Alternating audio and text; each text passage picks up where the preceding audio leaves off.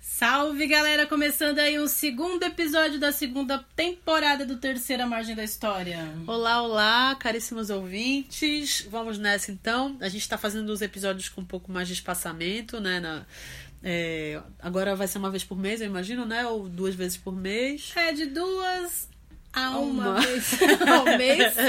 Estamos com problemas Uhum. técnicos, mentais É. e de pandemia. É, os velhos problemas de sempre da pandemia. Mas vamos nessa. Hoje, então, a gente é, elegeu esse tema, né? Trabalho doméstico da escravidão à contemporaneidade. Roda aí!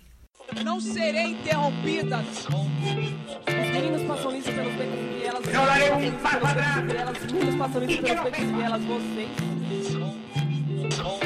Oi, eu sou a Cris Paiva. Eu, a Paloma Morim, e essa é A Terceira Margem da História. Um podcast sobre cultura, arte, política e sociedade. uma parceria com Ópera Mundi. Então vamos nessa, né, Cris? A gente é, percebe, né, que esse é um tema que tem sido mais discutido agora na pandemia, né? Em termos das trabalhadoras domésticas, mas também da vivência dentro da casa, né? Muita situação de violência doméstica aí que aconteceu quando as pessoas tiveram que se isolar com companheiros, né? É, isso foi algo que começou a ser mais discutido, né? O que, que é essa relação dentro de casa, né? Como dentro de casa também pode haver política, né? E a questão do trabalho doméstico aponta profundamente para esse lugar, né? Porque ele tem uma origem que é de um lugar que é político, mas que não se lia como político, né? Sim, sim, Paulo. E é impressionante isso que você falou, porque o ano passado a gente teve várias histórias que a gente mais adiante vai comentar aqui, que são pessoas que foram resgatadas, né, em situações análogas à escravidão, né, como o caso da Madalena Giordano, lá no interior de Minas Gerais. Mas como você bem falou aí, é, esse trabalho doméstico ele tem origens, né? E a sua origem tá lá, aqui no Brasil, colônia, né? Nos Estados Unidos também a gente tem esses exemplos. Eu peguei aqui textos para ler e que recomendo a todos e todas e todes. É, textos bem marcantes. Um deles é o da Angela Davis, né? Que tá no último. É o último capítulo do Mulheres, Classe Raça. O texto da Angela Davis se chama A Obsolescência das Tarefas Domésticas. Né? Eu super recomendo. E também para quem tiver uma curiosidade aí sobre o Brasil varonil, você pode encontrar naquele livrão grande e caro da Companhia das Letras, e, mas que tem sebos.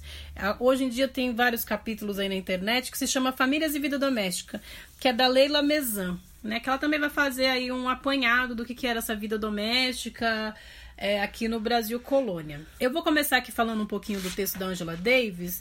A Angela Davis ela propõe algo muito ousado aí no seu texto e não é ela quem propõe, mas ela fala aqui que também tinham é, grupos feministas que na época reivindicavam isso, que é a, é a remuneração desse trabalho doméstico né? Porque o trabalho doméstico é um trabalho morto, é um trabalho repetitivo, cansativo e é um trabalho que dá subsídio para outros trabalhadores, ou seja, é, geralmente as mulheres elas cozinham, lavam e passam para seus filhos e maridos que estão no espaço público.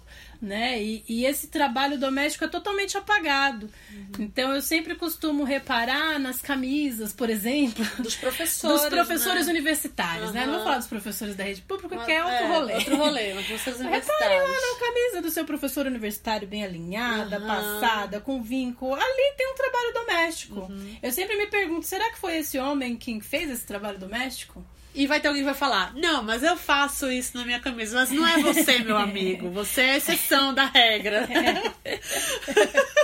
Então, é é meio isso que a Angela Davis está falando. As empregadas domésticas e as pessoas que estão em casa, em situação de donas de casa, elas executam um trabalho que possibilita para que os outros estejam. Uhum. Seja na universidade, seja na fábrica, no escritório.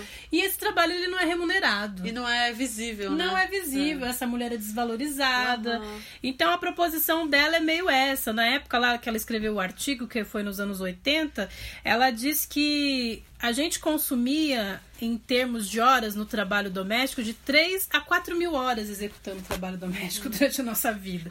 É muita coisa, é uma coisa que não é estimulante, não é criativo, não é produtivo nesse sentido, uhum. né? E ela vai falar da situação dos Estados Unidos, que é muito semelhante à que existe aqui no Brasil, que o trabalho doméstico está ligada a essa questão da indústria. Indústria no sentido de que na, né, nessa época não existia manteiga como tem no supermercado, leite, iogurte. Uhum. Então, assim, as mulheres, além de executarem as tarefas como lavar, passar, cozinhar, elas produziam, né? Elas cultivavam alimentos, faziam manteigas, faziam vela, faziam sabão, uhum. elas tricotavam então, a gente tem todas essas questões aí que estão permeando o trabalho doméstico. Aqui no Brasil colônia, a gente vai ter aí início da colonização no século XVI. Os colonos vêm aqui para o Brasil as casas elas não tinham muito móveis, né? Até porque a gente não tem ainda uma, um proletariado que executa é, serviços de carpintaria, ferragem. Isso vai ser mais para o 17, 18, uhum. né? Então as casas eram muito modestas, né? Pensar aqui em São Paulo, né? Uhum. Até o século XIX, São Paulo era uma vila, né? Então muitas casas tinham esteiras, redes, um mundo muito ligado ainda a esse universo indígena. Uhum. Né? E eles não, os primeiros colonos não sabiam que eu ficar aqui muito tempo. Né? É, eles achavam que eles iam passar, era passagem. O uhum. Brasil era uma coisa de passagem. Já nessas regiões mais estabelecidas é, no litoral, né, quando se estabelece o engenho, a cana-de-açúcar, uhum. começa a se importar muitos móveis, né? Mas ainda é bem escasso, com uma cadeira, um canapé. Isso depois, só no século XIX, vai aumentar. É, o Machado de Assis descreve muito bem as casas né, do século XIX, uhum. porque daí também tem uma entrada muito grande de mobiliário inglês, coisas que vêm da Europa e são caríssimas. Uhum. Que tem a ver com a vinda da corte para cá, né? Que tem a ver com a vinda da família real. Uhum. A partir da chegada da família real aqui, a coisa muda. Uhum. Então, nesses primeiros momentos, o trabalho doméstico, as mulheres, elas estão ali executando lembrar que as indígenas e as negras que estão executando esses trabalhos, uhum. né? Auxiliando ali também nas atividades relativas à alimentação, a fazer a farinha. Isso permanece até 19, né? Uhum. Então elas vão para as casas de farinha, é, as, as, moendas, moendas uhum. né? Então vão aí cuidar também. Eu acho essa palavra bonita, moenda. bonita? então a gente vai ter aí é, é, o cuidado com os animais, as galinhas, os porcos, né? Lembrar que essa coisa do asseio e limpeza da casa vai, vai ser uma coisa na virada aí do 19 pro 20, né? Mais estabelecido. Uhum. Porque tinham as tais faxinas de primavera, uhum. né? Que se limpava a casa aí geralmente uma vez ao ano, né? Isso antes, né? Você já ia ficar enlouquecida nessa Eu ia casa. ficar enlouquecida nessa casa, né? Enfim, porque os trabalhos domésticos eles estavam ligados muito mais a essa feitura das coisas, uhum. né? Então, pensando aí no engenho, pensando. Ele era autossuficiente, uhum. ele produzia tudo aquilo que ele consumia, né? Uhum. Então, o trabalho doméstico também estava ligado a isso. É óbvio que, ah, mas também eles limpavam, lavavam, lavavam lavavam as roupas das senhoras, uhum. as mulheres iam para a beira do rio. No caso da Europa, muitas é, tinham esquentavam a água, as caldeiras, enfim, tinha uhum. todo um trabalho muito pesado em relação a isso, que conforme também o século XIX é o século da higiene, né? uhum. né? Então, é, essa questão da limpeza e do asseio vai se tornar muito mais impositivo nesse sentido, uhum. né? De se limpar, os cuidados com a higiene, enfim. É, lembrando também que essa indústria caseira, é, ela ocupava todos os habitantes da casa, uhum. né? Especificamente as mulheres, elas cuidavam de, de tudo. Muitos deles eram executados fora do, do, do espaço íntimo íntimo da casa, né? Uhum. né? Como eu falei aqui, as casas de farinha, as moendas, enfim.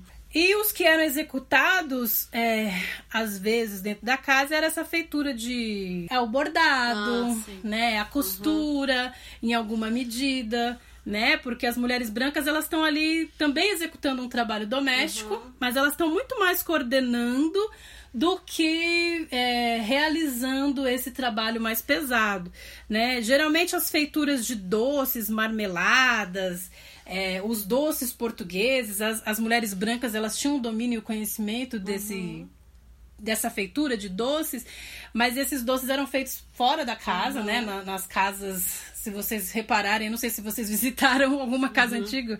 Em Minas Gerais tem muitas, assim, que a cozinha onde se faz os doces com os tachos é separado Aham. da, da casa, porque faz muita fumaça, sim, enfim. sim. Então essas mulheres brancas estavam ali coordenando essa feitura.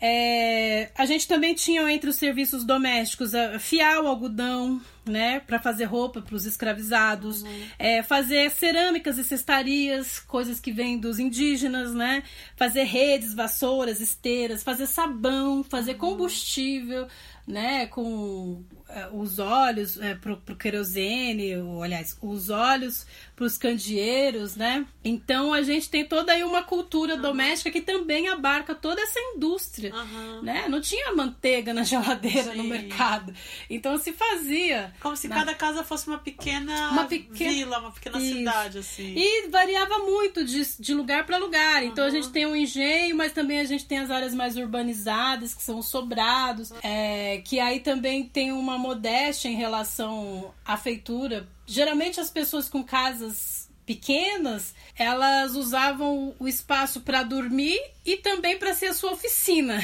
né? E geralmente essas pessoas libertas, elas também tinham escravos. Né, tinham um ou dois escravos. Então as pessoas negras elas circulavam muito nessa vida íntima também das pessoas. Não existiu a tal da privacidade.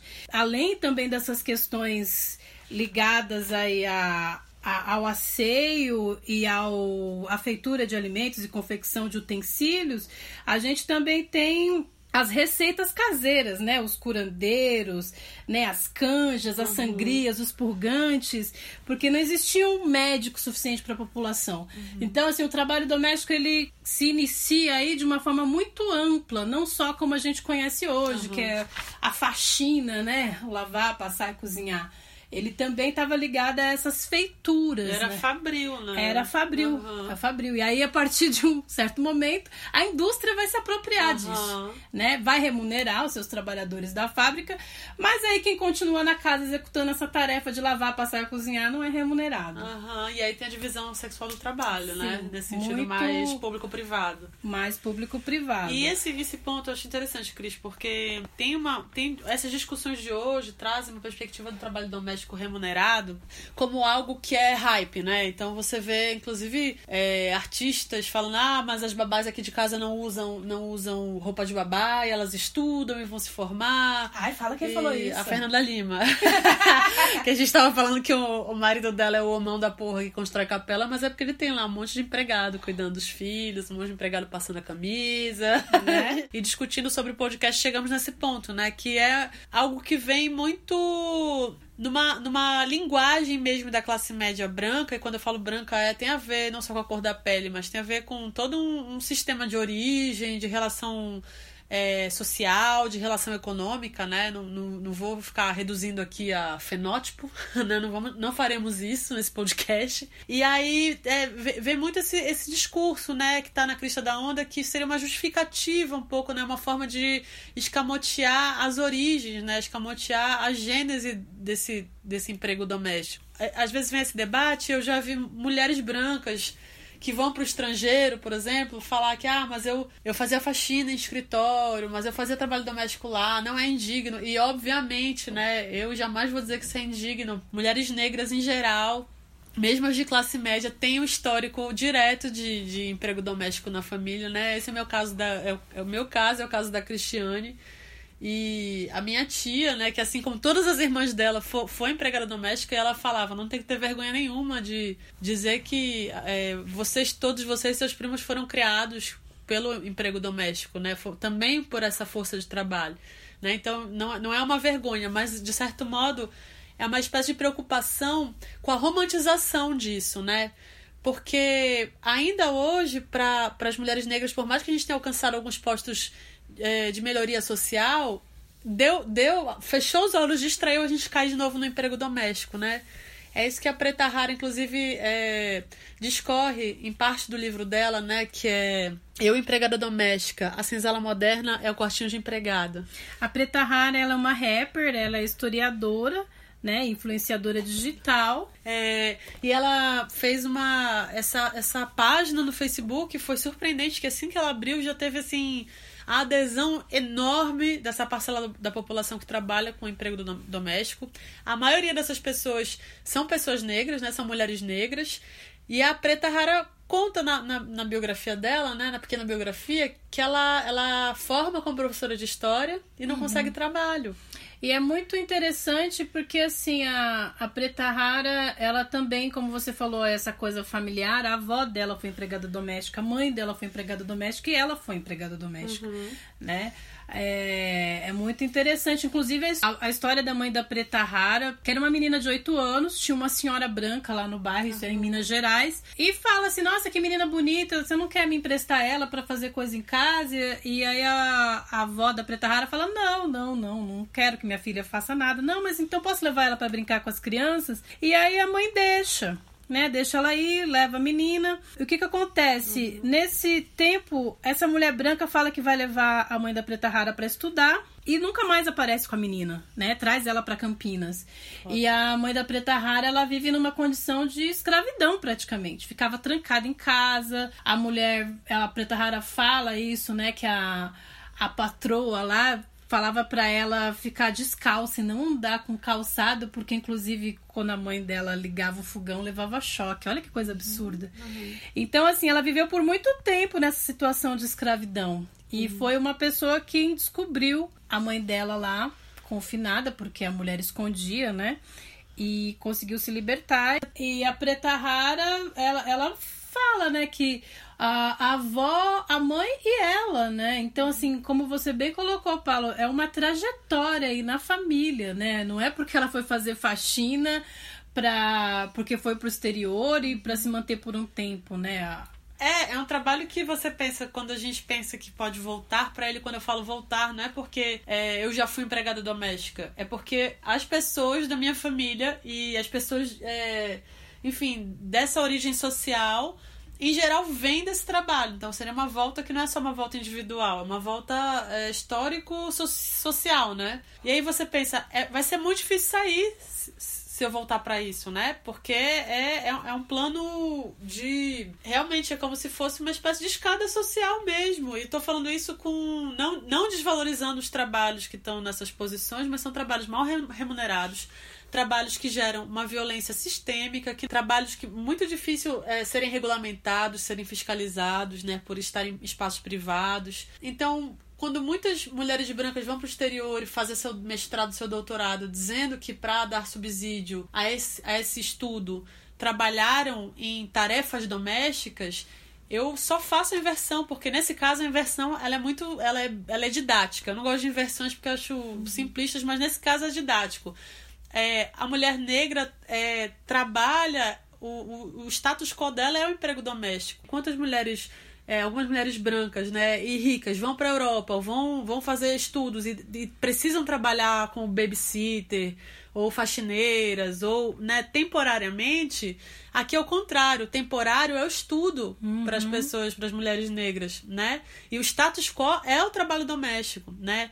E eu fico muito surpresa e não surpresa ao mesmo tempo de ver em momentos de crise como esse que a gente tem passado, pessoas que eu conheço, pessoas próximas, pessoas que eu admiro, mulheres negras, é, conjecturando trabalhar no emprego doméstico, voltar ao trabalho doméstico, né? E aí voltar essa palavra nesse sentido não é um voltar individual, mas eu acho que isso tem um peso diferente para as mulheres negras. Né? Pensar aí na era Lula, né? Que o setor de serviços expandiu e que também as populações negras elas alcançaram aí as universidades. Muita gente deixou de fazer trabalho doméstico, né? Uhum. Só que agora numa situação de crise, desempregadas, muitas delas cogitando voltar, uhum, né?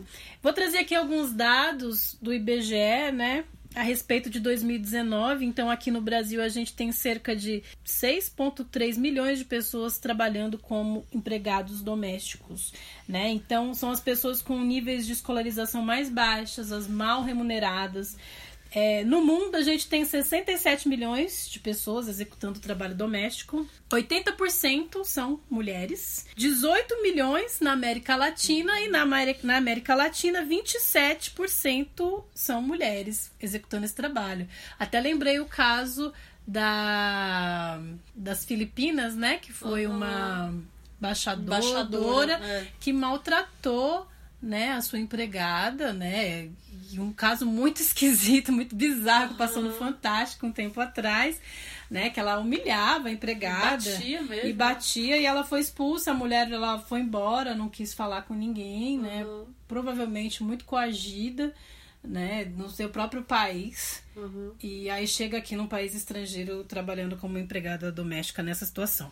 Bom, falar que também tem, indo nesses Brasis aí profundos, a gente tem muita criança executando trabalho doméstico. Uhum. É, lembrar que o trabalho doméstico ele se dá no âmbito privado e que é muito difícil a fiscalização. Você só consegue entrar na casa de alguém mediante um pedido judicial. Então, quando essas histórias aparecem, é, são geralmente denúncias de vizinhos. Né? Em 2019, 14 pessoas foram resgatadas de trabalhos domésticos aí análogo à escravidão. Uh, e a gente, embora tenha aí o avanço com a PEC das domésticas, né, que vai aí é, colocar que elas podem ser seletistas, né, com direito aí em carteira, é muito complicado você ir fiscalizar para ver se essa mulher está trabalhando numa situação de segurança, uhum. né? Não tem normas regulamentadas dentro dessa PEC, né, para se evitar acidentes, por exemplo. É, outra coisa aqui que eu gostaria de observar é que, por exemplo, quanto maior o salário, menor tempo as pessoas gastam com o trabalho doméstico. E que 7 em cada 10 pessoas que trabalham com serviço doméstico estão é, trabalhando de maneira informal, sem registro em carteira. Uhum. Então tem muita gente que contrata a diarista, né? Porque aí não precisa registrar, entrar com toda essa questão mesmo legal e justa, né? Uhum. De registro em carteira. Uhum. Porque eu acho que no fundo não se reconhece que isso é um trabalho. Eu acho que quando você põe alguém para trabalhar dentro da sua casa, já isso já é grave, eu acho. A pessoa morar num quartinho dos fundos é, e você não considera e você acha que você está fazendo um favor para ela. É, isso, essa ideia de favor cristão é, é a ultra desumanização do outro, né? É como se o outro não fosse digno de si mesmo, inclusive, né? Da, da sua ação no mundo. E tem muitos casos, assim, né? De pessoas que vêm de outras regiões do Brasil, vêm para São Paulo, já observei muito isso, uhum. né? É, e vem o agregado ali da casa, né? Uhum. E aí acaba ficando e executando essas tarefas domésticas que ninguém quer executar, Sim. né? Bem, bem complexo isso. E a uhum. pessoa não conhece a cidade e acaba aceitando morar nessa casa e em troca de comida e hospedagem. Sim. Né? Fica aí trabalhando. Bom, eu vou trazer aqui então uma reportagem muito conhecida aí nessa virada aí, né, dezembro de 2020 para janeiro de 2021, que é o caso da Madalena Jordano. É, o caso Madalena aconteceu aí em Patos de Minas. Tinha uma professora branca, né, a Maria das Graças Milagres ela tinha a Madalena, a Madalena tinha oito anos também, foi pedir comida e ela pega a Madalena para executar trabalhos domésticos na casa dela. Uhum. Não satisfeita, né? Ela, quando não quer mais a Madalena, ela dá pro filho dela, que é que é um professor universitário. Vamos falar aqui o nome, uhum, Dalton Milagres Rigueira, uhum. né? O Dalton pega a Madalena a Madalena, só para vocês terem uma ideia, ficou 38 anos em cativeiro. Uhum. Né? Ela foi libertada em novembro de 2020, numa reportagem do Fantástico. Vamos escutar aí essa reportagem. Negra de 46 anos e que desde os 8 anos de idade vivia em condições análogas à escravidão. Uma investigação do Ministério Público do Trabalho revelou a história da Madalena, uma doméstica explorada por uma família de Minas Gerais. Ela não recebia salário, não tinha direitos e vivia reclusa sob a vigilância dos patrões. Madalena foi libertada no fim de novembro.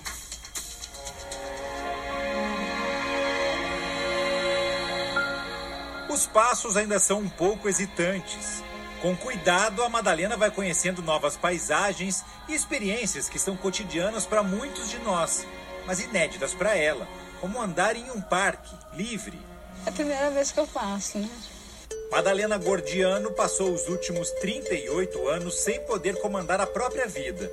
No dia 27 de novembro, ela foi resgatada por auditores fiscais do trabalho e pela Polícia Federal neste apartamento no centro de Patos de Minas. Era um quarto bem pequeno, é, não deve ter 3 metros de comprimento por 2 de largura. Não havia janela, não havia nenhuma ventilação, era um quartinho bem abafado. De acordo com os auditores, Madalena vivia em condição análoga à escravidão. Ela não tinha registro em carteira, o salário mínimo garantido, férias, ela não tinha descanso semanal remunerado. Aos 46 anos de idade, a Madalena não vai ter que reaprender a viver. Na verdade, ela vai ter que aprender muita coisa pela primeira vez. Inclusive gestos simples, como pagar uma conta no cartão de débito.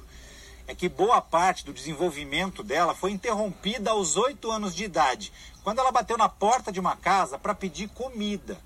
Fui lá pedir um pão para mim comer, que eu tava com fome. Não tinha nenhum pão na minha casa. Aí ela falou assim, não, não vou te dar não, você vai morar comigo. A dona da casa onde a família de Madalena pediu ajuda é Maria das Graças Milagres Rigueira, uma professora que se ofereceu para adotá-la. Sem condições para criar os nove filhos, a mãe de Madalena concordou, mas a adoção nunca foi formalizada. Madalena contou que mal chegou à casa nova e já foi tirada da escola. Eu não quero casa. da família branca dizer, olha, o que seria de mim sem fulana? Ela é como se fosse da família, é um clássico das relações raciais brasileiras. O racismo, ele não é gostar ou não das pessoas. O racismo é você colocar pessoas em determinados lugares e naturalizar que determinadas coisas aconteçam com elas. Bom, Uh, a Madalena, ela ainda foi casada com o tio do Dalton. O Dalton casa a Madalena com o seu tio, né?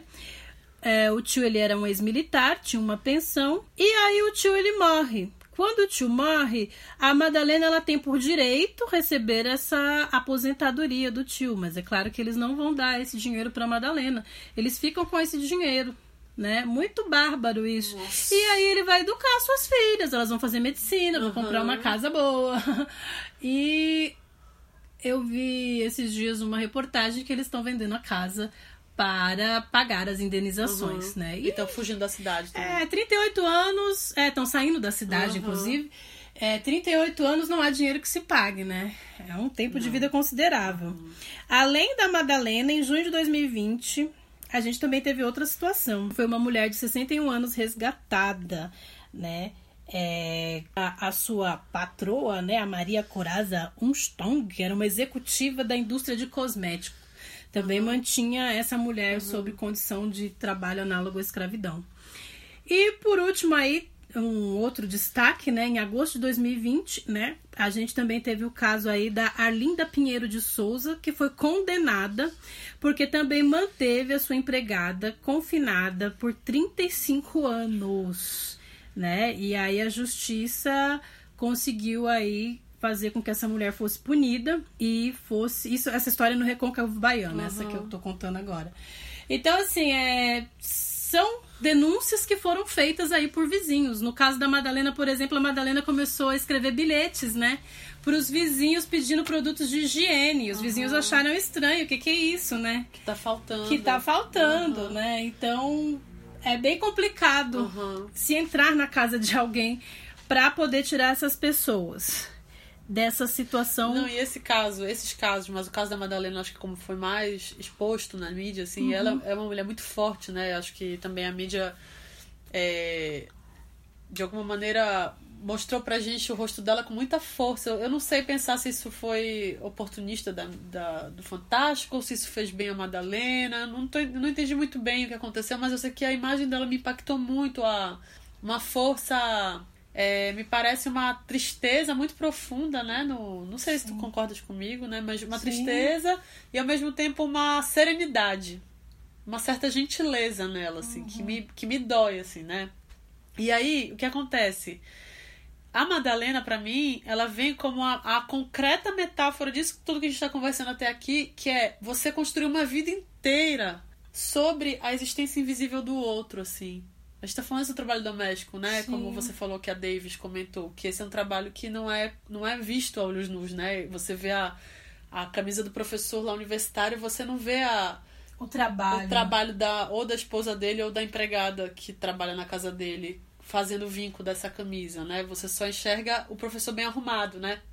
E, aí eu fico só pensando... professor bem arrumado, bem alimentado, né? É, mas você é. enxerga é. ali a elegância, você Sim. não enxerga a barbárie. É o que o Benjamin fala, é. né? Que toda a civilização está assentada sobre a barbárie. A gente perfeito. enxerga a civilidade do professor, né? Uhum. E aí eu fico pensando assim, esse, esse essa família... É filha da puta, que acho que é pouco para falar, né? Essa família do, dos demônios, assim, que tem que queimar no, no fogo do inferno. tem que queimar mesmo.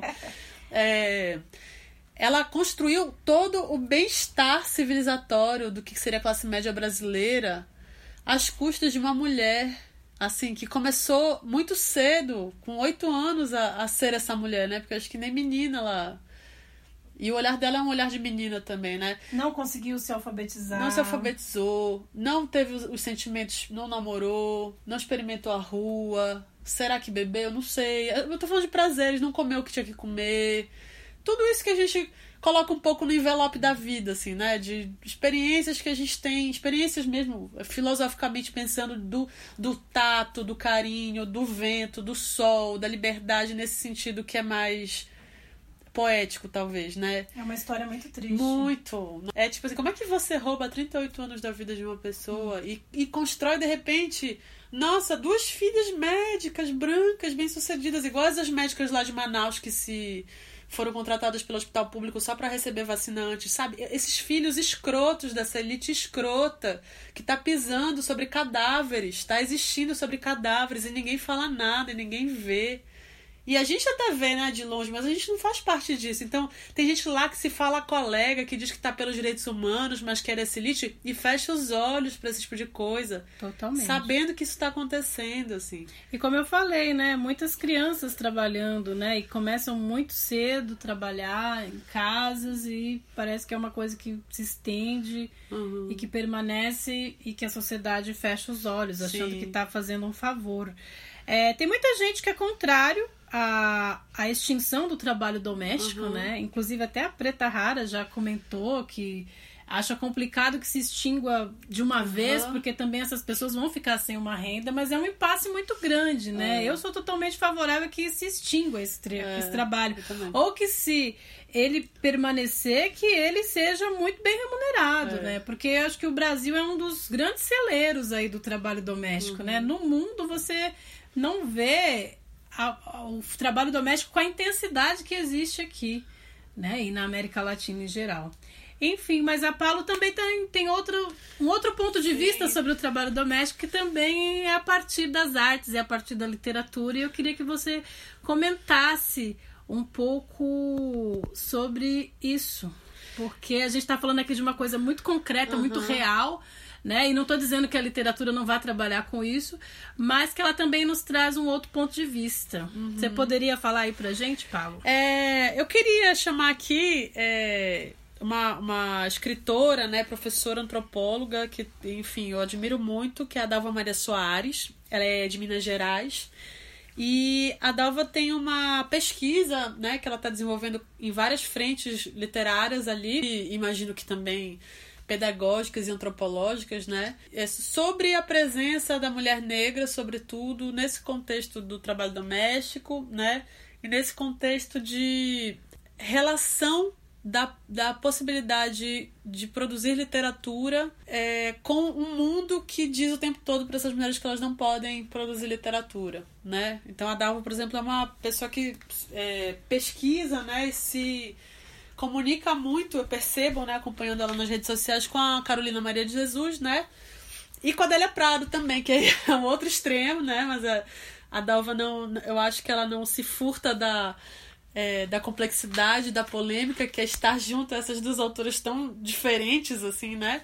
Porque talvez o que eu percebo é que ambas trazem essa perspectiva muito forte de, de do, dos afetos que não interessam na sociedade. A Adélia, no sentido quase é, é, muito forte da maternidade, da, da mãe dela, da relação com a casa, de uma relação até é, erótica, submissa em relação ao homem, né?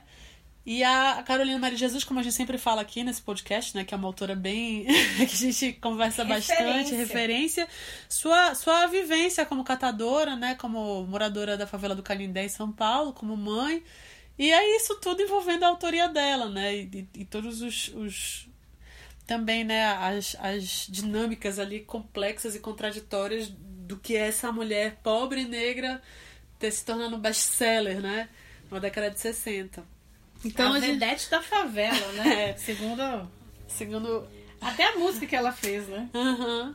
Então trouxemos a Dalva aqui para falar com a gente. É, Dalva, você pode falar um pouquinho pra gente sobre a sua pesquisa literária, essa questão do seu primeiro trabalho, né, que fala sobre a, a escrita como uma elaboração dessa febre de sentir, e esses próximos trabalhos, qual seria a conexão entre eles? Oi, Paloma. Oi, Cris. Prazer falar com vocês aqui no Terceira Margem da História, eu que sou ouvinte assídua desse podcast. Bom, um, o meu primeiro livrinho, né, o que eu carinhosamente chamo de livrinho porque é um livro de bolso, é, ele foi publicado em meados do, do ano passado, na coleção A Voz da Ancestralidade, da editora popular Venas Abertas, aqui de Belo Horizonte e são dez títulos, né? O meu é um deles, é, para diminuir a febre de sentir. Esse título vem de um poema do Fernando Pessoa, onde ele diz que se a gente confessa é, o que sente, a, é, a gente diminui a febre de sentir. É um livrinho com 15 crônicas, crônicas que foram escritas a princípio sem nenhuma pretensão de publicação, crônicas que foram publicadas no Facebook e, e, e, escritas de uma maneira muito intuitiva, né? Eu não sou uma pessoa que conheço de técnica, né, de escrita. É, mas é um livrinho que tem me dado muitas alegrias, né? Eu já vendi cerca de 600 exemplares, eu acho que é um, é um número considerável, uma vez que eu que faço a divulgação, eu que levo é tudo feito pelas minhas redes sociais, eu que coloco no correio, então eu acho que é um, um número significativo. E tem atingido um perfil muito interessante, né? Desde de, de pessoas jovens, professoras que usam sala de aula, é, como, como senhoras né, que não têm o hábito da leitura, mas que se identificam com o que está escrito ali e eu tenho recebido também retorno de, de advogadas e de juízas, porque como tem crônicas que abordam a questão da violência doméstica, é, elas têm trabalhado essas crônicas com as, com as com mulheres em situação de violência e eu fico muito feliz com, com esse retorno. Já recebi cartas né, pelo correio de pessoas, enfim. É um livrinho que tem me dado muitas alegrias. Eu tenho outros projetos, né? Na verdade, eu tenho três projetos, três ou quatro projetos literários que me são muito caros, né? É, agora eu tenho procurado fazer cursos de escrita criativa e, e tentado dominar mais as ferramentas para né, sair um pouco dessa escrita tão intuitiva e, e, né, e elaborar um pouco mais. Mas o, a pandemia é, me tirou um pouco do prumo e, e essa pesquisa para esses projetos está muito mais lenta né, do que eu gostaria, mas eu tenho assumido uma postura também de ser generosa comigo mesma, né, e no meu tempo, né. Um desses projetos é, é uma carta, é um livro em formas de cartas que eu estou escrevendo é, para Virginia Woolf. Olha só o afrontamento, né? É, eu tenho um, um, carinho especial com o livro Um Teto Todo Seu, né? E onde ela diz, né, que a mulher se quer para escrever ficção, ela precisa ter um teto todo dela e 500 libras anuais. E eu ainda não tenho um teto todo meu e não tenho, não tenho casa própria, vivo né, há mais de 50 anos de aluguel. E E aí eu, eu, eu dialogo, né? É, são seis capítulos e eu estou escrevendo seis cartas. E cada carta é um diálogo com um capítulo do livro, né? Eu acho tem tem sido uma conversa interessante, né? Uma mulher do povo, periférica, do interior das Gerais, conversando, né? Numa conversa, num diálogo hipotético com, com uma mulher branca, é, europeia, né? Burguesa é, eu estou gostando do resultado, né? mas ainda está bem no comecinho.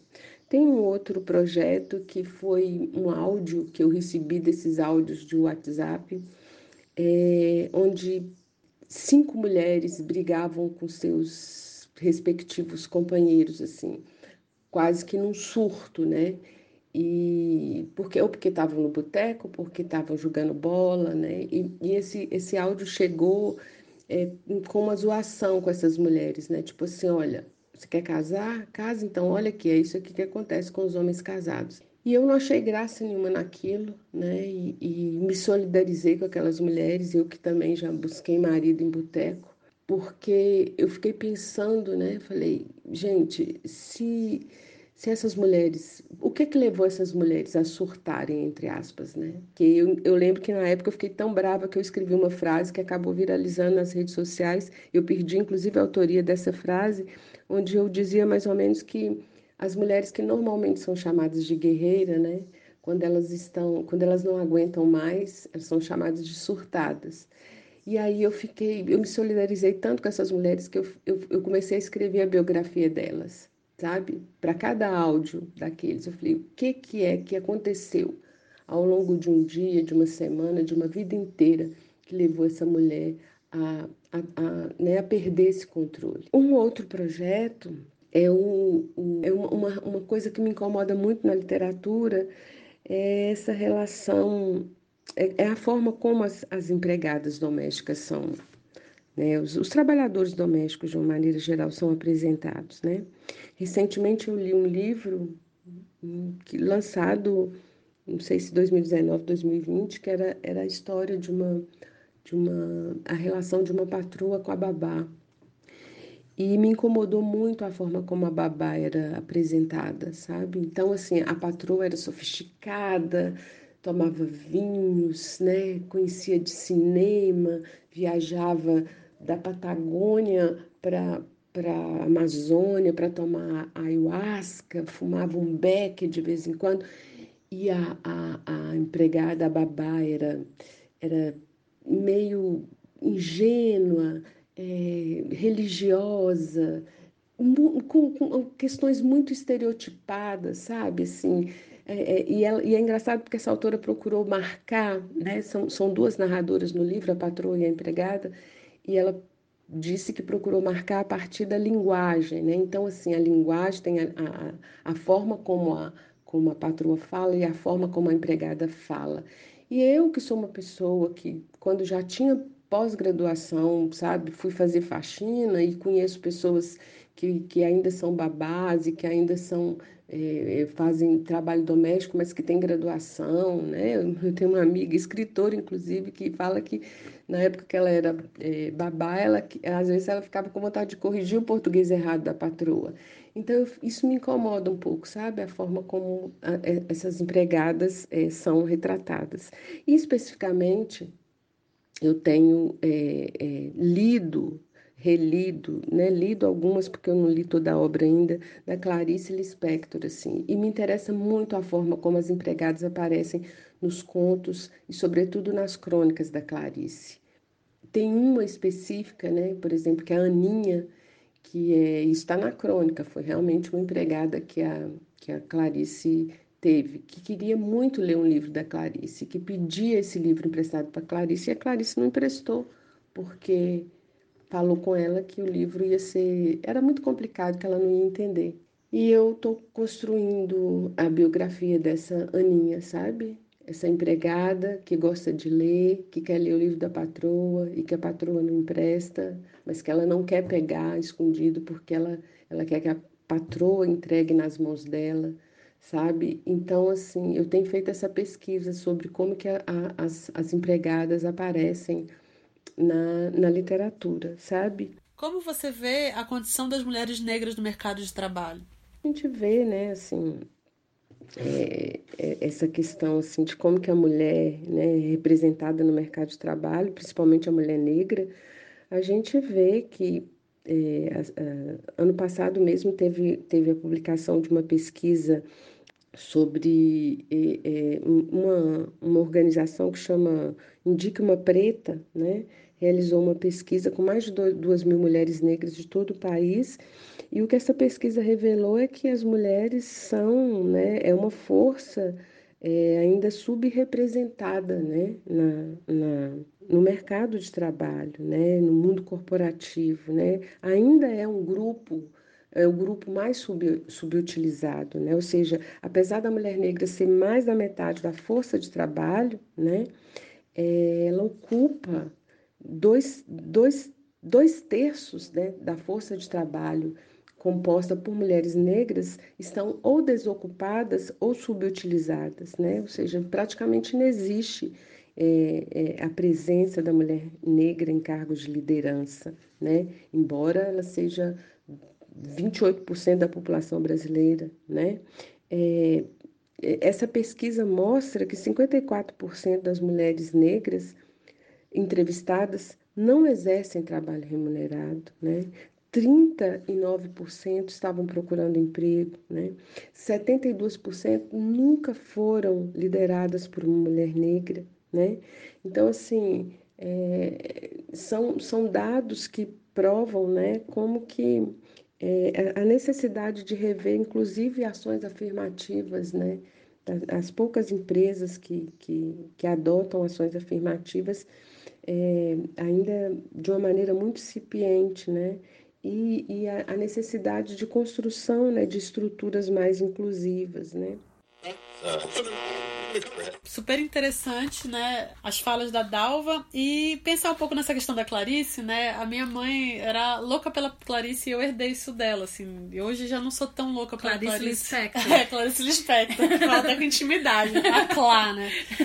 E aí tem a, a Dalva comenta, né, desses vários, vários materiais que Clarice traz em, é, que, que relacionam, né, a, a empregada com a patroa e essa metafísica e tal. E tem um livro muito, uma novela, né, muito famosa da, da Clarice que é A Paixão Segundo GH, que é de 64. Eu reli esses dias para o nosso podcast, né? Também pela lembrança da Dalva, eu fui atrás desse, desse material. É, é basicamente a história de uma mulher de classe média que a empregada é, Janair pediu para sair, né? Pediu a, a, as contas.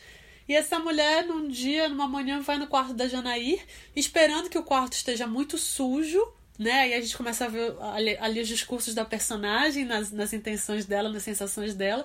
Quando ela entra, o quarto está limpíssimo. E ela sente vontade de sujar o quarto, de mofar o quarto. Existe uma espécie de.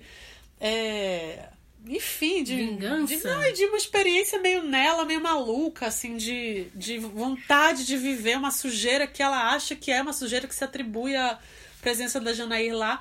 E ela vê atrás da parede desenho de um homem, uma mulher e um cachorro, vazado, só o contorno, assim. E ela fala: Janair fez isso aqui para mim, ela tá me desenhando. Ela começa a achar que aquele desenho é a Janair vendo ela, que é uma mulher sem preenchimento.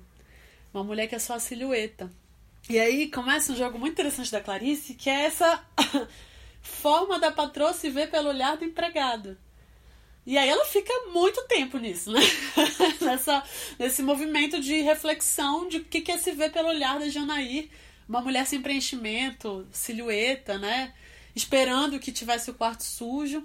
E aí surge uma barata, Cris. Aí você, nessa hora, vai, não vai querer ler mais o livro. Assim. Ah, tenho pânico. Uma barata já esmagada, e a Clarice fica horas nessa coisa da gosma. E aí tem um momento ápice que o Benedito Nunes, no, no Dorso do, do Tigre, um livro super legal de ensaios dele, bem heideggeriano, assim, vai dizer que é o momento da ascese, né, que é a ascendência da Clarice nesse campo espiritual, que tem a ver um pouco com essa dimensão da, do sagrado na Clarice, né, que eu já não concordo mais com isso também, mas ela vai e papa a barata como se papasse uma hóstia. Papa comer. ela come barata. E aí eu já não consigo mais. E aí tem o um nome, né? Paixão segundo GH. GH é o nome da personagem, né? Então é a paixão, ou seja, Paixão é uma categoria, inclusive do teatro medieval, né? De, de encenação dos passos de Cristo, né? Dos passos religiosos. E patos enfim. também no estado doentio, né? Boa lembrança. E aí ela tá ali nesse patos, nessa patologia, nessa paixão religiosa come a barata, tem essa ascese, segundo o Bené, né? Essa O que, que, é uma ascese? Fala aí pra nossa a, galera. Estado ascético é o estado religioso em que você se comunica com Deus, você entra naquele estado... Hum. De fato, de uma vibração que já não é mais você, você está conectado com o sagrado. É, é, é uma etapa do religare, digamos assim, né? Enfim, as pessoas sentem essas coisas, né? Gente, eu acho que tá mais pra patos do que pra sese. Mas a gente respeita todas as experiências aqui do, do espírito. Né? A gente não sente, mas a gente respeita. É... E aí o que acontece? A, pra mim, hoje, lendo, relendo esse livro, né? Porque há muitos anos eu li e fiquei, meu Deus, como é barato, e o espírito aumentou de tamanho, se alargou, e a Clarice se entendeu como parte de um todo. Uma maluqueira que hoje eu já não dou conta mais, assim. É... eu percebi que ele talvez tenha uma crítica social e talvez tenha muita ironia. E talvez sim seja a paixão do Patos, como você bem disse. É a paixão religiosa, mas tem uma, uma correlação aí sarcástica com a patologia, com a dimensão da doença, do adoecimento da alma. Uhum. E tem uma visão super de classe aí dessa patroa que tá no espaço que ela queria que tivesse sujo porque ela acha que a empregada é suja. Tá no espaço em que ela vem empregada desenhando ela como um vazio, ou seja, o olhar da Janair sobre ela e aí, esse momento radicalmente da ascese, né, da apoteose, ele me parece sarcasticamente uma inversão, que é o momento que ela vai pro esgoto, né? Ela põe uma barata suja, craquelada, cheia de gosma branca na boca. Menos detalhes. Então ela faz uma inversão que me parece tá mais no, tá mais no, no terreno da crítica do que no terreno da, da do apogeu mesmo não sei, isso aí, aí é Clarice dando uma palavra e eu interpretando aqui do meu jeito, porque hoje já me recuso a pensar que isso daí, na verdade, é um grande elogio à barata espiritual e eu prefiro pensar na relação dela com a Janair, sabe? É...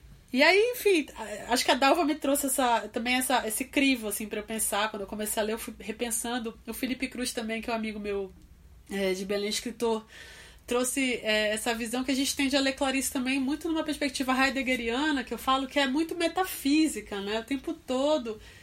E às vezes a Clarice é só uma narradora, sabe? Ela tá só contando uma história, e ela também tá sendo fanfarrona às vezes, ela também tá sacaneando, ela também tá experimentando. Ela não é Nossa Senhora Clarice e, seu, é, e sua Bíblia Sagrada, sabe? Não...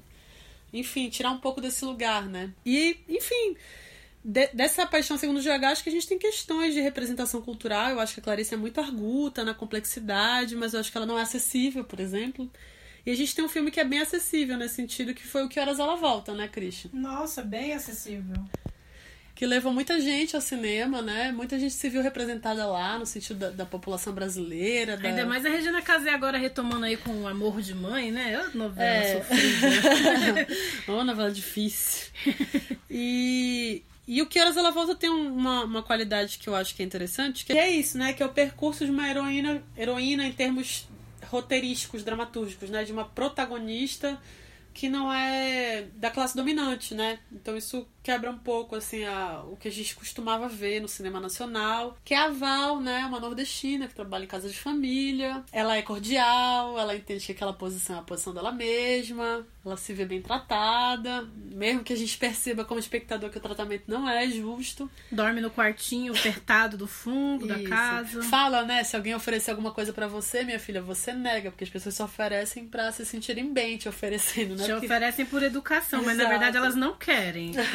Que você aceite, né? E a Jéssica, que é a filha, uma outra geração de, de dessa, enfim, uma jovem nordestina que vai para São Paulo tentar fazer faculdade, que não aceita sentar na não, não sentar na mesa de jantar, que quer ficar no quarto de hóspedes, ela quer ocupar essa casa de família, né? A, eu acho o filme muito. A, a, tese do filme é muito interessante. Eu acho que a hora que o cara lá pede a Jéssica em casamento, o playboy lá. É, enfim, Fala que tá apaixonado. Tá apaixonado, playboy herdeiro de família, que é um pintor, um medíocre. pintor medíocre apaixona na Jéssica, na vida da Jéssica. E aí, nessa hora eu até achei que o filme ia ficar, ficar mais interessante até. Ia ficar meio absurdo, meio de terror, assim, de repente um pedir ela em casamento. Aí eu acho que o filme vai pra um lugar meio novela, meio dramalhão, assim. Que eu acho importante, mas eu acho que perde um pouco a força das personagens, assim, por exemplo, quando a gente fala de ocupar a casa de família, eu já falei isso pra você, aquela cena da, da Val entrando na piscina, porque basicamente tem isso, a Jéssica cai na piscina porque ela fica amiguinha do filho da, da patroa, e a patroa é uma racista, que é a Karine Telles até, que é uma atriz ótima, e ela ela fala, tem que tirar essa água da piscina toda, limpar essa piscina porque cai um rato na piscina. Ela usa essa frase e aí a Val fala, manda limpar, não sei o que, e a Jéssica percebe que o rato é ela, enfim. E aí a Jéssica uma hora sai da casa, tem essa briga, e a Val tem um momento, né, uma virada de consciência, de classe, digamos assim, né? Sim. E ela liga pra Jéssica e fala, eu tô aqui na piscina, não sei o quê. E aí, eu não sei se a Regina Casé... Que é o momento em que a filha fala que passou no vestibular, né? Isso. Então, no mesmo momento que a filha passa no vestibular, a Val consegue entrar na piscina, que é esse lugar, grande lugar da- do lazer da casa de família, né? E aí eu não sei, eu fiquei com a sensação, primeiro que o cinema riu muito disso, eu achei que foi um efeito esquisito, porque Na sala de cinema, quando você é, foi. e tudo que a Val falava que, que era engraçado pra essas pessoas. Eu percebi que a sala de cinema tava com os, os patrões da Val, estavam lá. Porque eles riam dela porque reconheciam não neles, mas nas suas empregadas a fala da Val. O sotaque nordestino e. Aí isso começou a me incomodar um pouco, assim, sabe? Porque eu senti um pouco que a esquerda se apropriou desse filme sem se perceber como patroa das empregadas. Sabe? Meio que, que achando o filme maravilhoso sem perceber que também participa. Que sua classe média também participa disso, né? Assim como o Bacurau, que acha que o pobre vai pegar em arma e vai sair atirando em todo É, mundo. ou né? acha que raça pode ser aferida Aham. porque o Bacurau disse que em Brasil não tem Ácida, branco. né? essas É. apresentadoras. É. E, enfim, aí eu senti que ficou meio palhaça. Eu acho que era uma cena tão forte, assim, ela entrar na piscina. Aí, aí a Regina Casé faz meio mangando, meio rindo. Aí eu não gosto. Eu já acho que tá muito. Eu acho que você tem um pouco de ranço aí da Regina também. Mas você gosta da, da cena? Você acha forte a cena? Eu acho a cena forte, eu acho a cena potente, eu acho que ela. é, Eu acho essa cena muito inverossímil. E por outro lado, gosto muito da cena em que a Val, humildemente, né? Ela dá uma garrafa térmica pra patroa e quando tem um jantar importante, ela vai servir o café na garrafa térmica e a patroa fala: Não, isso daqui não cabe aqui. Né? E que demonstra muito dessa característica dessa, dessa patroa super racista que finge, na verdade, que é do bem, né? Porque Aham. deixa a menina ficar no quarto. Então, assim, o, o filme eu, eu vejo que ele joga muito com isso, né? Com essa falsa modéstia, com essa capa, que eu acho que é muito que essa classe média, branca, enriquecida faz. Ela finge o tempo todo. Finge. Ela finge que, que ela é legal, que ela é compreensiva, que ela aceita aquilo que você Que ela tá torcendo. que- mas na verdade não. Então eu vejo o filme positivo por mostrar esse, esse cinismo mesmo, né? Óbvio, tem todas essas questões que você coloca, né? A Regina Casé, é, na sua interpretação, trazendo uma chave de comicidade que incomoda um pouco. Mas eu acho o filme bem potente. Porque, por exemplo, eu acho que ela não consegue se descolar da, da persona artística que ela criou ao longo de anos na TV Globo, que é, Sim. é Brasil Legal, Central da Periferia, é, TV Pirata. Já a Sônia Braga lá no Bacurau, eu sinto que ela consegue sair da Gabriela. Ela sai. Antes disso mesmo, né? Lá no, Aquário. no Aquários, eu comecei, ah, vai pôr uma global aí e tal. E meio que ela consegue descolar. Eu acho que ela vai pra lugares mais ousados. A Regina, eu acho que ela faz mais do mesmo. Tanto No que a Lourdes é muito é. parecida, né? No também. Aquários, que inclusive tem uma cena horrorosa lá da empregada, né? Que Aham, eles super. começam a comentar sobre ela e as fotografias não colocam o rosto da Uhum. empregada, né? Enfim, são filmes. é, tem vários filmes, né, sobre empregadas domésticas, né? Tem Mas eu acho que eu acho mais interessante o mal-estar do Aquários com a- as fotos da empregada sem o rosto, que eu acho que é uma forma, uma- um formato estético assumido de dizer temos um problema grave nesse filme que a gente não consegue falar sobre isso, do que um Que Horas Ela Volta que se, se propõe a falar sobre isso e fala de uma maneira romantizada, assim, sabe?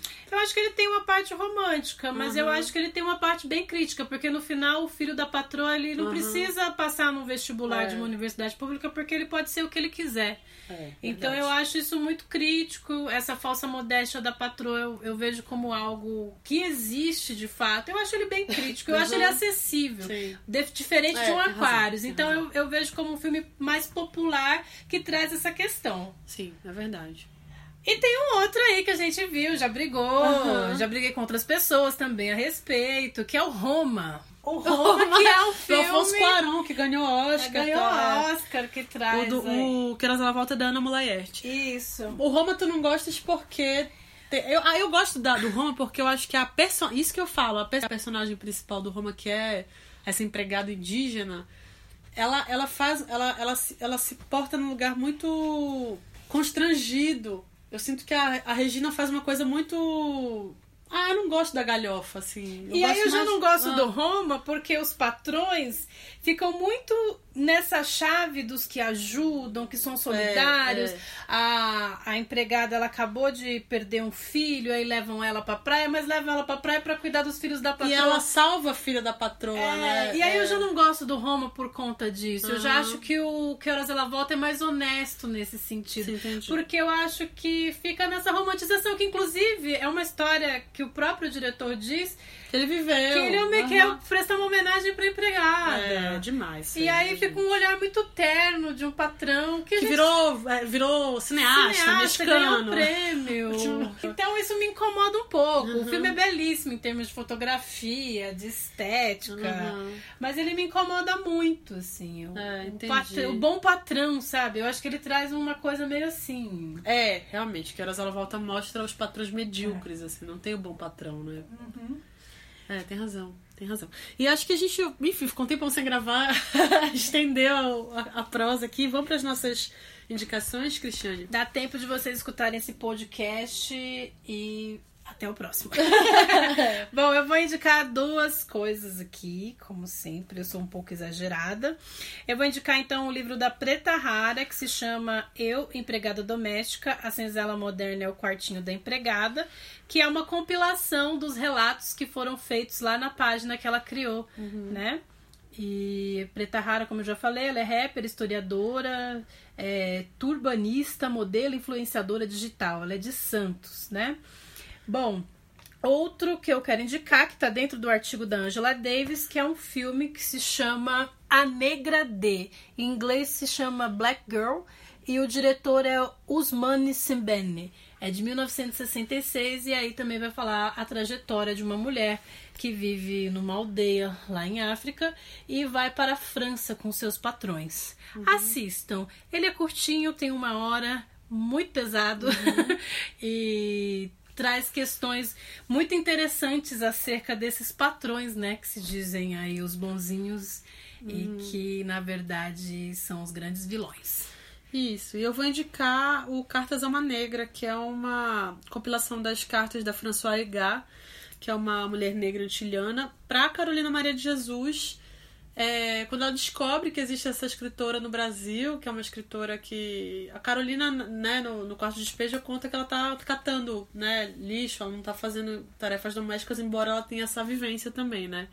É, mas de todo modo, acho que tem relação aqui porque essa outra como a Dalva, né, traz né, essa, essa outra camada do que é estar nessa posição social, né, que é produzir linguagem a partir dessa produção social, a partir dessa posição social. Então fica aí a, a indicação Carta a uma Ne- Cartas a uma Negra da François Egar para Carolina Maria de Jesus. Para finalizar, a gente produziu aqui uma de novo, né, uma rádio novela com um conto que eu escrevi há uns dois anos e que está no, no Trama das Águas, que é um livro produzido pela Monomito, editora Monomito, com várias autoras paraenses. E esse conto participou com a gente o Bruno Caetano, então obrigada, Bruno, pela colaboração. É um ótimo ator, escutem a voz maravilhosa dele e vamos ouvi-lo. Vamos aí, galera. O pai e a mãe saem e começa a se revelar o verdadeiro motivo daquela reunião vespertina pós-escolar. Fabito, o anfitrião, vai ao armário da cozinha onde cuidadosamente guardou a última garrafa seca de uísque do pai. Volta à sala com a preciosidade em uma das mãos. Agora vai ficar legal. O Adriano se esgueira sobre a Aninha maliciosamente, fingindo tentar alcançar o balde de pipoca. Regina, a filha da empregada, só foi convidada para o encontrinho porque poderia, além de se divertir, é claro, dar uma olhada nos meninos enquanto os adultos ficam fora. Ela já tem uns botõezinhos aparentes que os meninos observavam fixamente sem constrangimento. O pai de Fabito também. É ele o patrão. Conheceu Regina quando ela não passava dos quatro anos de idade e a deixava ficar junto com os próprios filhos enquanto a mãe fazia faxina e almoço. Nunca houve nenhum tipo de preconceito ou discriminação, afinal, os peitinhos da Regina estavam crescendo tão bonitos que parecia incabível qualquer alijamento social da espécie Casagrande Senzala. Fabito roda a garrafa sobre a mesa de centro. Verdade ou desafio? Verdade. É mesmo que você já foi pro banheiro junto com o Rodrigo da quarta B? Não, não, mentira. Mas Aninha ficou corada quando respondeu. E por isso todos ali se apegaram à suposição primeira que dizia o oposto. Ela com certeza tivera ido ao banheiro com o Rodrigo da quarta B para fazer algumas putarias. Regina, ao contrário de Aninha, não podia corar porque tinha pele escura. Parecia, portanto, uma jovenzinha muito forte, que certamente podia aguentar qualquer tranco. Fabito novamente girou a garrafa. Verdade ou desafio? Desafio. Opa, gostei. Eu desafio você a beijar a Isabela. O Adriano foi lá e beijou a Isabela. De língua, Adriano. O Adriano foi lá e enfiou a língua na Isabela garganta dentro. Todos aplaudiram. Gira a garrafa. Verdade ou desafio, Regina? Verdade. É verdade que a tua mãe não tem nenhum dente na boca? Não, não, não é, não é. É sim, dá pra ver que ela usa dentadura, é verdade. Como você foi pega na mentira, agora vai ter que pagar. Não, não, que isso, me tira fora disso. Não tem nada a ver isso não, Fabito. Tira fora disso. Nem pensar, Regina, tem que pagar. Vai ter que chupar essa garrafa como se estivesse chupando pau de um cara. Não, não, não quero. Bora, Regina, porra, vai logo. Não, eu não vou, não vou chupar Vai nada, chupar Fabito, sim. não vou. O Adriano e o Maurício nessa hora levantaram e seguraram a Regina pelos braços, um de cada lado. As meninas ficaram silenciosas e assustadas num canto da sala. Fabito pegou a garrafa e pôs um pouquinho de refrigerante nela. Depois se aproximou de Regina. Pronto. Ai.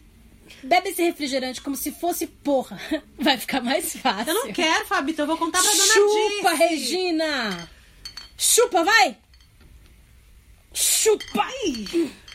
No ímpeto de força e ira, Regina apoia todo o peso de si nos braços de Adriano e Maurício e desfere um golpe com as duas pernas na barriga de Fabito, que soltando um berro cai e no chão se vê então, amparado pelas duas colegas.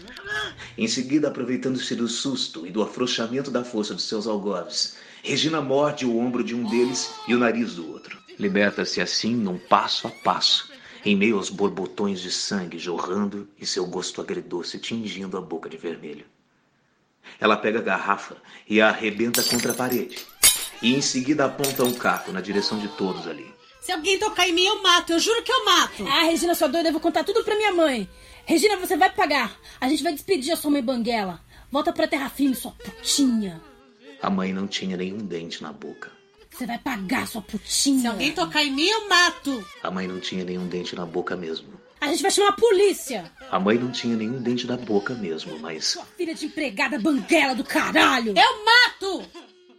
Fabito se levantou e foi para cima de Regina. A mãe não tinha nenhum dente na boca mesmo, mas a filha, essa sim,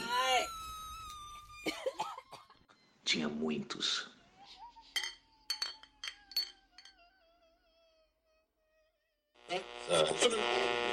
E Vocês ouviram aí o conto Verdade ou Desafio, né? E agora a gente vai finalizando com a indicação legal para os nossos, eh, nossos ouvintes, que é o nosso sorteio, né, Cris? Então, a partir desse mês, a gente vai fazer sorteios aí da coleção Feminismos Plurais. O nosso primeiro livro a ser sorteado é do professor Silvio Almeida.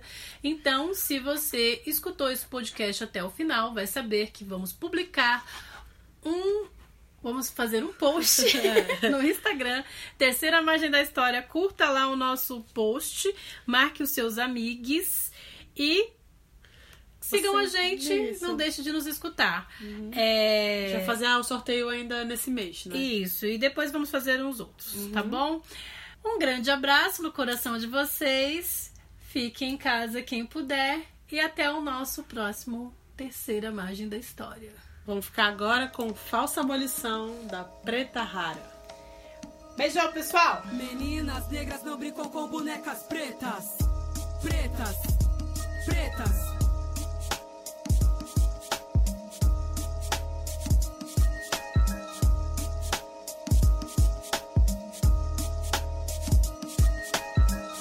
Avançada do embranquecimento do Brasil.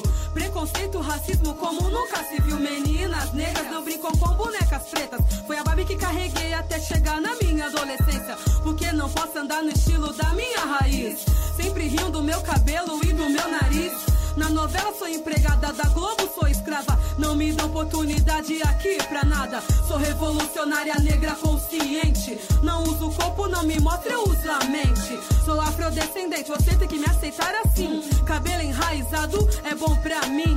Patrão puto que não me contrata na sua empresa. Porque não tenho olho claro, ele não me aceita. Entro no seu comércio, eu gasto, eu consumo. Aí você me aceita, isso é um absurdo. Dinheiro não tem cor, mas pra trabalhar tem. Há muitos negros vencedor, eu digo amém. Negra mudando de cor não é normal. Pra poder ser aceita no país do real. Não troco minha raça por nada. Essa é minha casa, mais uma negra militante mostrando a cara. Branco correndo, tá atrasado, preto correndo, tá armado. E é tiro da polícia pra todos os lados genocídio cresce no meu povo negro. Porque temos que morrer só porque somos preto? Polícia racista, do diabo. Estão nas ruas correndo pra todos os lados, com sangue no olho, em desespero. Pego o negro estudante e falam que é suspeito.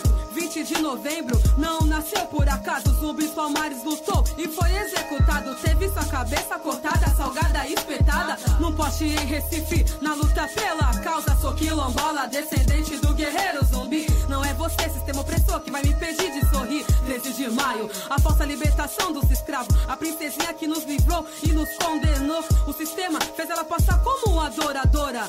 Não nos deu educação e nem informação. Lei do sexagenária e foi tiração.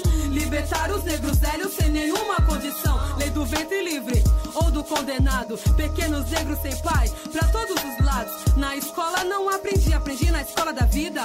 Estudei me informando atrás de sabedoria. Nossa cultura esquecida, apagada, queimada. Na escola nunca ouvi falar de Dandara. Somos obrigados a aprender o que é de fora. Europa, Oriente, essa cultura não é nossa. Discrimina as religiões afro-brasileiras. Falando que é do diabo, que é coisa feia. Mas temos que se mexer pra acreditar. Pra obter conquista é preciso reivindicar. Meninas negras não brincam com bonecas pretas. Somos todas iguais porque você me rejeita. Meninas negras não brincam com bonecas pretas. Somos todas iguais porque você me rejeita.